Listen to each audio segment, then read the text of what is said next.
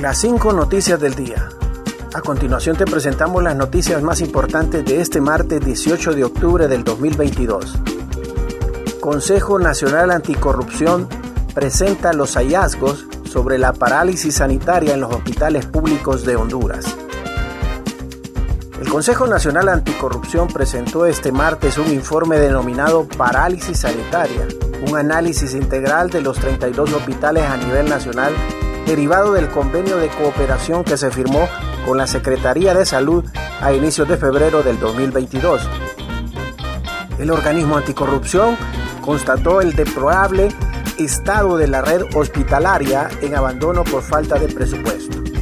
El informe indica que más del 60% del dinero se destina al pago de salarios, lo que impide que se invierta en el mantenimiento y adquisición del equipo médico requerido. El Consejo Nacional Anticorrupción señaló que al año 2022 eh, los 32 hospitales presentan un déficit en el presupuesto asignado, acumulando un monto de más de 11 mil millones de lempiras. 19 de los 32 hospitales se encuentran en estado no óptimo, 6 en condiciones deplorables, 4 necesitan mejoras en el sistema y únicamente 3 cuentan con un mecanismo implementado. Ministerio Público logra extinción de dominio sobre 102 bienes y productos financieros del clan Barralaga.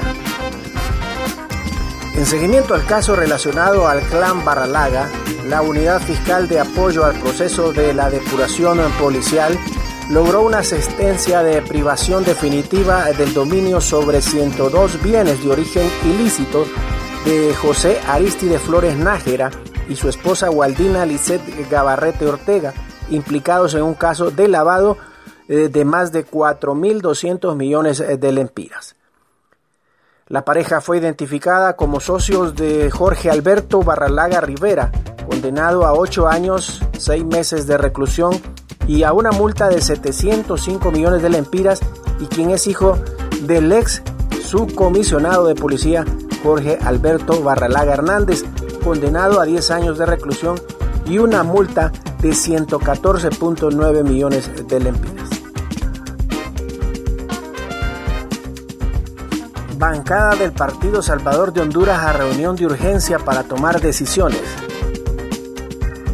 El diputado del Partido Salvador de Honduras, Carlos Humaña, sobre la alianza entre ese instituto político y Libertad y Refundación Libre, anunciaba que ayer se reunirían de urgencia para tomar decisiones al respecto. El congresista indicó que tratarían la delicada situación de la ruptura de la alianza, que prácticamente se da por hecho cuando la presidenta Xiomara Castro retuiteó las declaraciones de su esposo y coordinador de Libre, Manuel Zelaya Rosales, en las cuales él dice que se rompió. Los diputados del Partido Salvador de Honduras se reunirían para definir la postura oficial que asumirá la bancada en torno a la ruptura de la alianza. Continuamos con las noticias en las cinco noticias del día.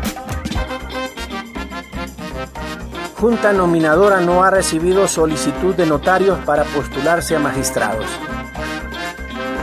La Junta nominadora para la proposición de candidatos a magistrados y magistradas de la Corte Suprema de Justicia confirmó ayer que no ha recibido una sola solicitud de abogados que quieran postularse para integrar el Poder Judicial hondureño.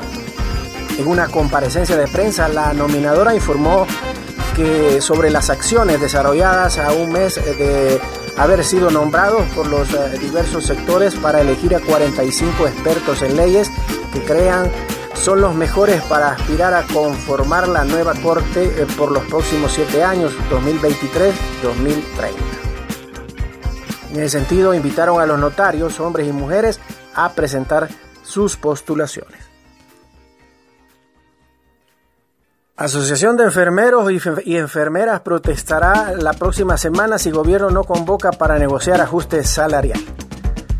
El presidente de la Asociación Nacional de Enfermeros y Enfermeras Auxiliares de Honduras, José Orellana, dijo este martes que hemos solicitado un reajuste salarial de 4.000 empiras a partir de julio pero a la fecha es una pena que no ha habido la empatía de parte de las autoridades y la voluntad política para llamarnos a la comisión negociadora eh, de las tres centrales obreras y darnos una respuesta positiva a esta petición.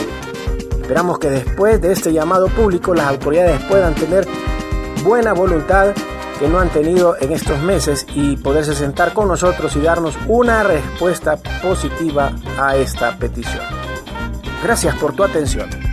Las cinco noticias del día te invita a estar atento a su próximo boletín informativo.